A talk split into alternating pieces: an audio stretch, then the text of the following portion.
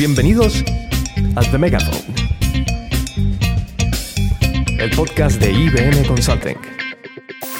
Bienvenidos a este segundo episodio del podcast de Megaphone. En IBM Consulting estoy con mi compañero Fernando González Petit. ¿Qué tal, Fer? ¿Cómo estás? Hola Carmen, ¿cómo estás? Pues yo muy bien, muy bien. Sí, ¿cómo te sientes hoy? Pues me siento, te voy a decir, artificialmente inteligente. ¿Te puedes imaginar por qué? Sí, sí, también tiene que ver con la canción que tenía que preparar, que luego la explicaremos, la- bueno, luego la- os la enseño al final del programa. Y el acertijo, que espero que hayas solucionado. ¿Lo has- Bueno, me ha costado, me ha costado, pero creo, creo que lo tengo. Creo que lo tengo. Ya veremos. Pero en fin, sin más dilación, vamos a hablar de lo que realmente nos interesa, ¿no? Eso. Eh, yo hoy mm, he estudiado menos, pero bueno, algo, algo he visto eh, de lo que es la inteligencia artificial, ¿no? Algo me podrás contar, seguro. A ver, os, os- os cuento. La definición formal del nuevo proyecto de ley del Parlamento Europeo es que la IA es un sistema que recibe datos y entradas de máquinas y o humanos, infiere cómo conseguir unos objetivos definidos por el ser humano usando distintos algoritmos y que genera salidas en forma de contenidos, predicciones, recomendaciones o decisiones, eh, que influyen ya en los entornos que interactúa. A ver, que yo leyendo también, ¿eh?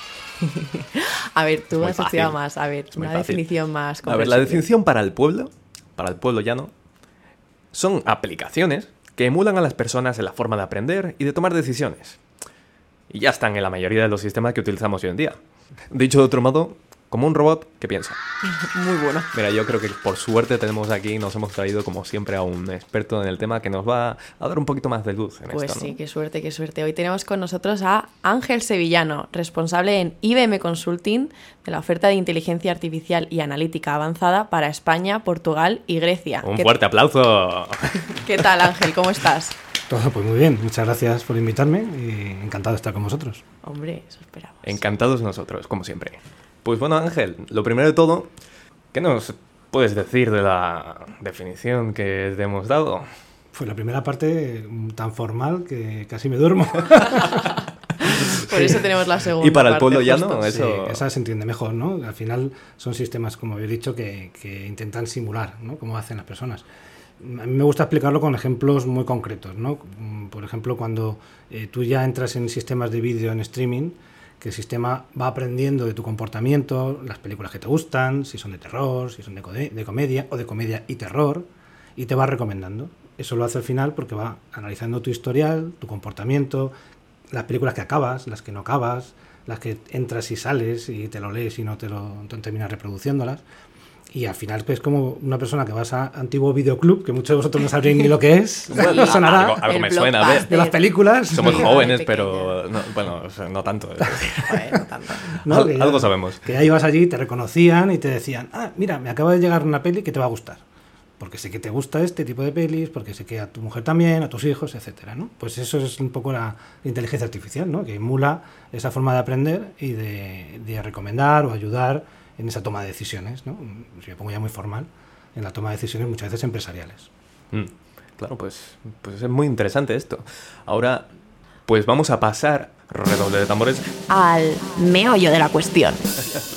Pues muy bien, Ángel. Eh, teníamos una pregunta así para empezar y hacer, abrir boca, ¿no? ¿Cómo crees que ha ido evolucionando la inteligencia artificial en estos últimos años? Y, más importante, ¿cómo impacta en el día a día de las personas? Bueno, a ver, el término de inteligencia artificial es muy antiguo, del siglo pasado. Desde luego. años 50. Yo recuerdo pasado. estudiarlo en la carrera. se Sistemas mencionaba. expertos y cosas Claro, así, sí, ¿no? sí. Bueno, eso se ha superado ya, ¿no? De, de hecho, se, se tiende a que los sistemas sean capaces de explicar por qué toman las decisiones, no como antes que era una caja negra que te daba un 2 o un 30 y decías, "Mm, ¿por qué? No sabías por qué, ¿no? Eso es importante explicar ya, ¿no? Para que la gente confíe en la inteligencia artifi- artificial. Eh, está impactando a todos los niveles, está impactando en las personas, eh, por ejemplo, en- cuando alguien eh, va a un banco y necesita mm, crear una cuenta corriente, ¿no? ahora ya sabéis que lo podéis hacer online. Eh, haces una foto de, con el vídeo ¿no? de, de tu DNI, el sistema te añade, te, te analiza y compara con tu cámara si eres tú, si estás vivo, porque te dice mira para la izquierda, mira para la derecha, mira para arriba, mira para abajo. Y el sistema automáticamente ya te reconoce y te va a dar de alta en una cuenta corriente. Antes tenías que ir a una oficina, o sea, eso ya mm, quita mucho, mucho malestar, mucha, mucha complejidad y simplifica. Em, ¿Qué más? En el área de empresas, por supuesto, impacta en optimización de procesos, ¿no? en tareas muy repetitivas, que, a la gente seamos sinceros, no nos gusta hacer, ¿no? Continuamente, estar siempre haciendo lo mismo, ¿no? 100% de acuerdo contigo. Claro. Entonces, las personas pueden aportar su, su eh, creatividad, ¿no? su sentido común, que las máquinas no tienen sentido común, mm. y, y, que los sistemas de inteligencia artificial hagan las cosas más repetitivas. ¿no? Las preguntas que todo el mundo hace todo el rato, mm. y otra vez me vuelven a preguntar lo mismo, venga, si te lo leo porque lo tengo apuntado ya en un papel, pues si ese sistema es capaz de responderte preguntas sin tener que una persona tener que perder el tiempo en eso, esta persona se puede enfocar en tareas más complejas. Por ejemplo, en un banco hace unos años eh, tenían un equipo muy experto de comercio exterior y si tú ibas a una oficina y querías hacer una inversión, era muy complicado que el de la oficina te pudiera responder. Llamaba por teléfono a ese equipo de expertos y casi te tocaba la lotería si cogían el teléfono. Por lo general, al final se iba el cliente sin una respuesta. ¿Qué hicimos? Entrenamos un sistema de inteligencia artificial para responder a las preguntas de todos los días, las más tontas, las más fáciles. Claro. Que a lo mejor eran 100, Mm. Y esas preguntas ya las podía en la, persona de la oficina encontrar rápidamente, encontrar esa respuesta, dársela al, cliente. Y si ya la pregunta del cliente era muy compleja, llamaba por teléfono a ese grupo de expertos y ya sí que estaban liberados porque se podían dedicar a las preguntas complejas y no a esas 100 de todos los días que no aportaban nada. Más o menos explicado. Ahí me has dado, vamos, eh, pues, pues, bastante contexto, además, un poco de, lo que, de lo que se está haciendo a nivel de, de estado del arte, lo que estamos haciendo el día de hoy para mejorar la vida de la persona, de las personas, eh, gracias a la IA, ¿no? Luego a nivel más sociedad, ¿no? Pues impactos, por ejemplo, en, proyectos donde recomienda a un agricultor cuándo debe regar y cuándo no, en función de su terreno, de su cultivo, de la predicción meteorológica y también si va, debe abonar o no. Eso ayuda en la sostenibilidad, ahorro de agua, utilizar menos fertilizantes. O sea, aquí hay un impacto ya en la producción también de, esos, de esos cultivos, ¿no? Mejora la productividad eh, y a ellos les ayudan a ser más competitivos. O sea que eh, es una parte empresarial, pero también un impacto en la sociedad, sobre todo en la parte de sostenibilidad. Que estos casos de uso, bueno, a, mí me interesan un montón porque todo lo que sea renovar temas del sector primario, que es uno de estos que ha estado crecientemente más abandonado y se ha vuelto menos atractivo, digamos, pues eh, tiene, pinta de que nos puede ayudar a revitalizar industrias que necesitaban algún tipo de, chute hacia arriba, ¿no? Desde luego, sí, sí. Y a ellos les ayuda, como digo, a, mejorar su, su la logística, ¿no? ¿Cuánto necesito de almacén? Es importante saberlo cuanto antes, ¿no? Para, ¿Y cuánto precio le voy a poner a, los tomates? Pues las aplicaciones son inmensas, vamos, y sobre todo porque eh, yo creo que es una tecnología que bueno, no es como la que hablamos en el episodio anterior, si no habéis escuchado, escucharlo, eh, pero que tiene ya, está muchísimo más rodada, ¿no? Y encima se encuentran casos de uso a aplicar eh, pues cada día hasta debajo de las piedras, por así decirlo, ¿no? O sea, el, que habéis comentado del metaverso, claro. al final también hay mucha relación, ¿no? Que estés andando por un sitio y te vaya recomendando, oye, este sitio que hay aquí a la derecha te va a interesar y este no, o esta persona tiene mucha afinidad contigo, párate y habla con ella en ese metaverso, ya tiene también interés. Es casi como una madre, ¿no? Que te conoce un montón y te va diciendo, niño, haz esto. sí, yo lo veo como los Sims también, un poco, que eh, puedes pinchar sobre el personaje y ver qué nivel de afinidad tiene contigo y esas cosas. Es increíble esto, ¿eh? O sea, es, es, un mundo que, que, no para y además eh, lo utilizamos en cosas tan simples como por ejemplo el traductor de Google, se me ocurre, ¿no? Que es algo que, que algo alguien, o sea, que utilizamos, bueno, depende de quién, ¿no? Pero un montón. Y eso ya solo utilizar el traductor, para los que no lo sepáis, ahí hay inteligencia artificial. Que lo sepáis. Pues yo no lo sabía, de hecho. Oye, al que comentéis esto, un tema importante es evitar sesgos, el tema de la ética, ¿no? El, Porque decía antes que sea explicable el por qué, que no tenga mm, pensar que un director no pueda ser mujer, al contrario, ¿no? O que el típico ejemplo, ¿no? De que te va a operar y, siempre piensas en un cirujano hombre. No, ¿por qué? ¿No? Que el sistema, de hecho, el traductor de Google tiene algunos sesgos importantes. Sí. Como se nota que aquí en IBM abogamos siempre por diversity. es importante. Por supuesto. Has comentado algo que, que, me ha llamado la atención porque me parece además muy importante, lo has comentado justo al principio, Ángel, no te quería cortar. Em, el, el- el hecho de que al principio era una caja negra, ¿no? Y ahora lo que se intenta es explicarlo cada vez más para eh, tener esa confianza. En- me ha llamado mucho la atención porque creo que cada vez tratamos de tener una relación con la tecnología, ¿no? Más basada en la transparencia, en el conocimiento, ¿no? Y no en adoptar las cosas así como dogmáticamente, desde ¿no? luego, porque sí. sí. Entonces me ha parecido también muy interesante esto que has comentado al principio. Sí, esto ya es, además dentro de lo que comentabas al principio de esa- ese proyecto de ley, eso es una de las cosas que va, que va a marcar, ¿no? que la explicabilidad de los modelos de Machine Learning o de Deep Learning, que sean capaces de decir por qué ha tomado esta decisión, qué variables me ha lle- llevado a este punto, para que la gente confíe en ellos, porque si no, esa caja negra podría estar por ahí manipulada. Mm, Y tanto. Yo creo que esto eh, me lo podemos revisitar más adelante, eh, pero si te parece vamos a pasar con estos ejemplos que nos has dado sobre casos de uso. Entremos en, en el mundo IBM Consulting. ¿Qué estamos haciendo o cómo estamos apostando por la inteligencia artificial eh, aquí en España, por ejemplo? ¿Qué Pues mira, decir? eh, sí, aquí llevamos trabajando desde 2014 en, la inteligencia artificial. Eh, hemos hecho más de 100 proyectos en tres áreas. En el área de asistentes virtuales, tanto en el canal texto, chat, puede ser el chat en la aplicación móvil, en la página web o WhatsApp, como por voz, en el canal telefónico. Eh, transformando los negocios de los contact centers, de nuevo, resolviendo las dudas o problemas o trans- trans- eh, transacciones más comunes y más sencillas. Quiero pedir un duplicado de factura o quiero saber cuánto voy a pagar el próximo mes. Pues eso lo puede hacer una máquina fácilmente y decírtelo por voz o por chat. Eh, otro área es el análisis de los contenidos, análisis de imagen, análisis de texto, de vídeo, de audio, para estructurar y entender esos contenidos y luego con ellos tomar acciones. Pues mm, con esa información puedo recomendar, pues yo qué sé, identificar que puede haber un fraude en un contrato o en una factura. Mm. Tenemos proyectos que hemos hecho de ese tipo o eh, ver que la auditoría de una empresa mm, me, me indica que esta empresa va a entrar en impagos. Es decir, estructurar información de esos contenidos y con eso todo, una vez la información ya estructurada, ya son datos, los modelos de Machine Learning pueden aprender y pueden inferir información adicional. Y luego también en, en la analítica avanzada ya más general, como el ejemplo que ponía antes de la producción o de la recomendación, ¿no? donde es capaz de, de hacer esas, esas predicciones utilizando un procesamiento de grandes volúmenes de datos que una persona sería capa- incapaz de aprender y de, de entender y de hacer esa recomendación siempre basada en la lógica que una persona le ha, le ha- le ha implementado, ¿no? le ha entrenado para, para ser capaz de recomendar, predecir, etcétera. En el dato. Suena bueno. aplicable, vamos, hasta la saciedad. Sí, y luego, bueno, pues destacar un poco en IBM Consulting, lo que se ha hecho es una gran inversión en formación, en reclutamiento de, ta- de talento. En el año 2014 éramos muy poquita gente, mm, dos, cuatro personas, Guau. y ahora somos más de 150, eh, incluyendo aviones y Bluetooth. Jolín. En, en 2014 nosotros ni, ni estábamos por aquí, además. O sea, Terminando la carrera. ¿Qué va? ¿Qué va? pues ni eso casi. Pues la verdad es que es una locura lo mucho que ha avanzado todo esto. Me gustaría pasar a la siguiente sección, aprovechando el tirón, que a mí me gusta llamar la pregunta del megáfono. Me encanta. Clap, clap, clap. Pues, Ángel, una pregunta muy concreta. El otro día estaba viendo internet y me llamó mucho la atención una, digamos, inteligencia artificial, una aplicación que habían puesto por internet, eh, que se llama DALI, no sé si la conoces o si has oído hablar de ella. Sí.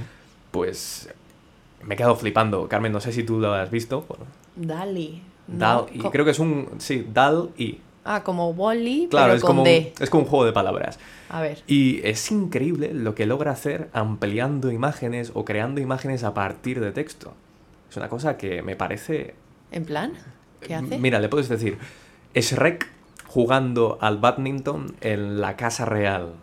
¿Qué? Y te hace una foto ¿Por de qué? Shrek jugando al badminton en la casa real. Bueno, obviamente, pues no, eso no está a nivel de definición tan maravilloso como esperas, pero puedes intuir que es Shrek jugando al badminton, por ejemplo. La verdad que es increíble. ¿A ti qué te parece? ¿Qué opinión te genera todo esto, Ángel? Bueno, a mí, en mi opinión personal, eh, son algoritmos de tratamiento de imagen, ¿no? donde es capaz de identificar eh, conceptos, encontrar imágenes en Internet seguramente y mezclar unos con otros. No creo que sea muy creativo en realidad. O sea, en realidad detrás la creatividad la ha puesto alguien y es un poco también nuestra la filosofía que, que se sigue de IBM, que el sistema ayuda a las personas, pero no quita ese trabajo, sino al final va a dar una, una sugerencia pero el retoque final de, de darle ese toque humano, ese- esa cre- parte creativa no la va a hacer la máquina. Esos son algoritmos que alguien detrás ha programado. La chicha. Da la sensación de ¿Ah, sí? simula, o de nuevo, pero mi opinión personal es que detrás no hay mucha creatividad más que la de las personas. Creo que el código estaba abierto, me da la Es sensación. muy, ¿no? muy común hacerlo también. Sí, ¿verdad? Bueno, pues yo, yo no le he echado un vistazo, pero es una de estas cosas que me gustaría trastear, pero seguro. Sí, Yo que- hace unos años hubo muy algo friki. similar con el tema de música. Es verdad, eh, que, era- que era como Mozart o algo así se llamaba, ¿no? Bueno, eh, un, compositor ¿no? que le sugería eh, una nueva canción, pero en realidad al final el compositor fue quien hizo la canción, ¿no? Él, él sugería ideas. algo relacionado con, con eso. la letra de Ay, la os he hecho música. spoiler sin saberlo. Ay, lo siento. No, no, bueno, bueno, esto es bueno. Cuéntanos. Ahora os cuento la canción, claro, que he traído de... Ah, de no, que tiene que ver con de eso. Qué chica más creativa. Ya. Y- Eh, mira, en relación con lo que has comentado de, de creatividad, ¿no? Y que al final este tratamiento de imágenes, pues no es la creatividad, sino más que, bueno, una, llamémoslo un copy-paste, ¿no? Algo así, un copy-paste raro. Em, ¿Qué opinas de todo el tema este de los deepfake? Los deepfake, para quien no lo sepa, son estos vídeos que parece que son reales, ¿no? O que sale una persona a lo mejor hablando y parece que es esa persona, pero no, es, ha sido todo hecho de forma artificial. Eh, entonces, ¿qué opinas de, todo este tratamiento de, de vídeos y sobre todo de los usos que se pueden hacer, como por ejemplo, no sé, para temas políticos? Porque puede tener mucha repercusión, ¿no? Por ejemplo. Claro, eh, a nivel lúdico, pues no sé si habéis visto en el intermedio, ¿no? Que, que sale Wyoming y, y- No lo he visto, el de y David. ¿cómo se llama el otro locutor? Bueno, da igual. ¿Alberto? No, No, eso, es no, no, es verdad. Estoy No, hace de. Felipe González y Estoy hace de Aznar. sí, sí. Sí. Con la cara de cambiada, Ah. ¿no lo habéis visto? No, Sí, sí, sí. lo miraré. Eso algo me suena de haberlo visto. ¿eh? Bueno, a nivel lúdico, de hecho, la, ley, la ley, la nueva ley de la Unión Europea, a nivel lúdico no hay ningún problema, es pues eso, es a nivel divertimento y ya está. Es verdad, es verdad que a nivel político, en mi opinión, eh, es delicado. ¿no? Ujú. Es delicado, como esto de Zelensky que ha habido hace poquito. ¿no? Sí. Eh, Pues por suerte, ya hay algoritmos de inteligencia artificial que son capaces de detectar en los ojos si es realmente un deepfake o es, es real. En los ojos. Sí, en la No. forma de los ojos, en la forma de, de hacia dónde mira. ¿Os habéis fijado que muchas veces este tipo de imágenes parece que miran a sitios extraños, ¿no? No Como miran bien. horizonte, ¿no? no da la sensación de mirar bien y cómo enfocar los ojos. Pues eso se detecta y ya se, se identifica que es un deepfake. Wow, esto es como la frase esta de los ojos, chico, nunca mienten. Los Nunca miente. exacto. Desde luego. Eh, y es como que no es la eso. medicina y el, la- eh, y, y el veneno al mismo tiempo. Pues fíjate, es el mismo inteligencia artificial utilizando redes neu- neuronales que es capaz de identificar que lo que ha hecho la inteligencia artificial es falso. Si es que entre ladrones se reconoce. No sigue, no sigue la norma esta de simio no mata simio también. Debería ser. wow, bueno. Y en relación a esto que comentábamos de, de, bueno, el engaño, ¿no? Que se podría hacer utilizando este tipo de tecnología. em, bueno, leí una noticia, no sé si tú también la has leído, Ángel, pero que me pareció muy, muy interesante, que a una persona de Google, a uno de los ingenieros, eh, estaba conversando con el, con el chatbot de Google, que se llama eh, LAMDA, y, y decía que el, que el chatbot tenía, eh, bueno, sentimientos, conciencia, ¿no? Como que, que era capaz de, de comprenderse a sí mismo como un ente. ¿Qué, ¿Qué opinas tú sobre esto? Tú que tienes muchísimo más conocimiento, ¿no? Cómo Bueno. funciona. Un poco igual que antes con la creatividad de las de las eh, los cuadros, ¿no? Detrás hay alguien que ha programado esto y que da la sensación humana. Sí. Seguro. Seguro. ¿En Esa frase alguien la ha escrito o ha compuesto una frase para que al final el sistema genere nuevo texto, porque ya hay sistemas que generan texto nuevo, pero en, en base a lo que le ha dado a las personas. Mm, O Yo no como que le han dado el patrón para que responda a eso y dé esa Claro, sensación. Claro, de, o que de formas de decir las cosas que parezcan humanas. A ver, Ah. nosotros en asistentes virtuales también a veces hacemos esto, no siempre respondemos de la misma manera a la misma pregunta. Sí, 10 o 12 formas de responder a lo mismo y da una sensación un poco más dinámica. Ujú. Pero de ahí a que parezca una persona, eh, tampoco lo queremos simular. Y, y este ti- tipo de cosas son simulaciones, realmente. En Oye, mi opinión, ¿eh? Yo es que leí el chat y de verdad que me quedé un poco flipada, pero ahora lo voy a volver a leer con, con nuevos ojos una vez que me, que me has dado información. Sí, yo creo que es muy interesante pensar en quizá un futuro en el que podamos convivir con inteligencias artificiales, ¿no? La ficción nos lo pone en bandeja siempre que tiene oportunidad, ¿no? Ujú. Hay mil y una películas. Por ejemplo, recuerdo la de Her. eh, no no sé si la habéis visto. Exacto. buenísima. Muy buena, muy buena. Que es cómo conviven con las personas con una inteligencia artificial, Ujú. cómo conversan con ella, cómo incluso pueden mantener relaciones de afecto Eh, ¿Cómo de lejos está ese futuro? ¿Es quizá, eh, ¿Es quizá posible? Porque no lo sé. Bueno, yo creo que depende cada, de cada persona, ¿no? De su forma de, de- de asumir ese tipo de cosas. O sea, si se Mm. consigue simular que la voz es muy humana, ahora mismo todavía no. Ahora se nota que es una máquina. Si llegas a un punto en que eso se pusiera- pudiera llegar a simular, hay algunos ejemplos, pues si esa persona se lo llega a creer, podría, podría suceder, ¿no? Pero no lo veo tan cercano. Ahora se nota. Mi La opinión. base de datos ha sido actualizada. Tabaco, te hablan como, incorporate a M30. En el, en el momento en el que eso tenga inteligencia, montón, me voy a volver loco. Mejor Te que vas a no. enamorar de la voz de... No lo sé. Mejor los humanos. Bueno, pues muchísimas gracias Ángel Sevillano por habernos acompañado en este episodio 2. Eh, nos despedimos y esperamos volverte a ver muy muy pronto. Ha sido muy interesante, ¿eh? muchas gracias. reitero. Muchísimo, la verdad. Gracias a vosotros.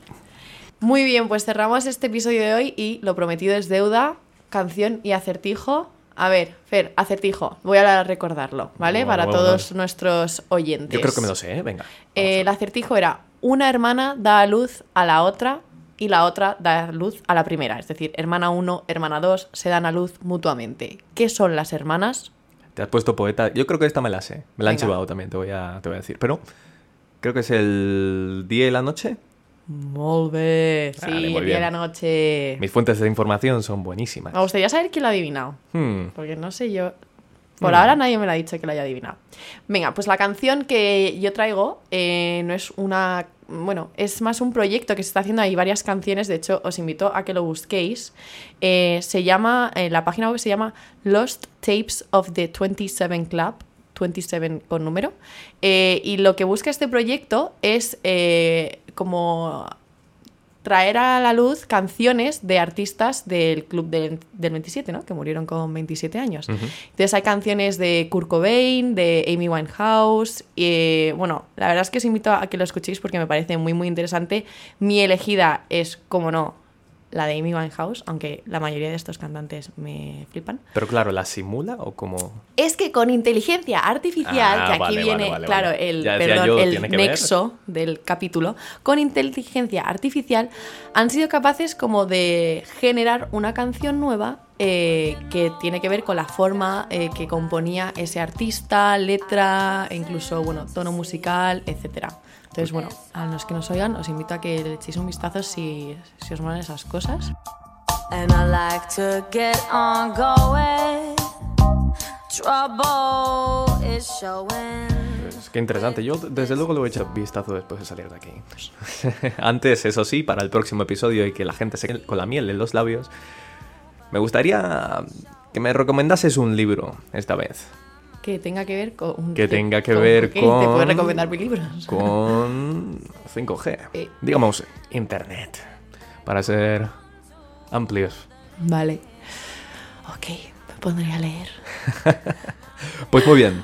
Entonces, Bueno, Carmen, Pues muchísimas gracias a todos por escucharnos y nos vemos en el siguiente episodio. en el siguiente episodio.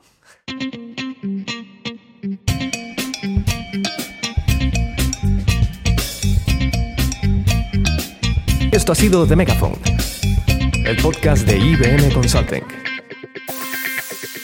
Muchas gracias por escucharnos.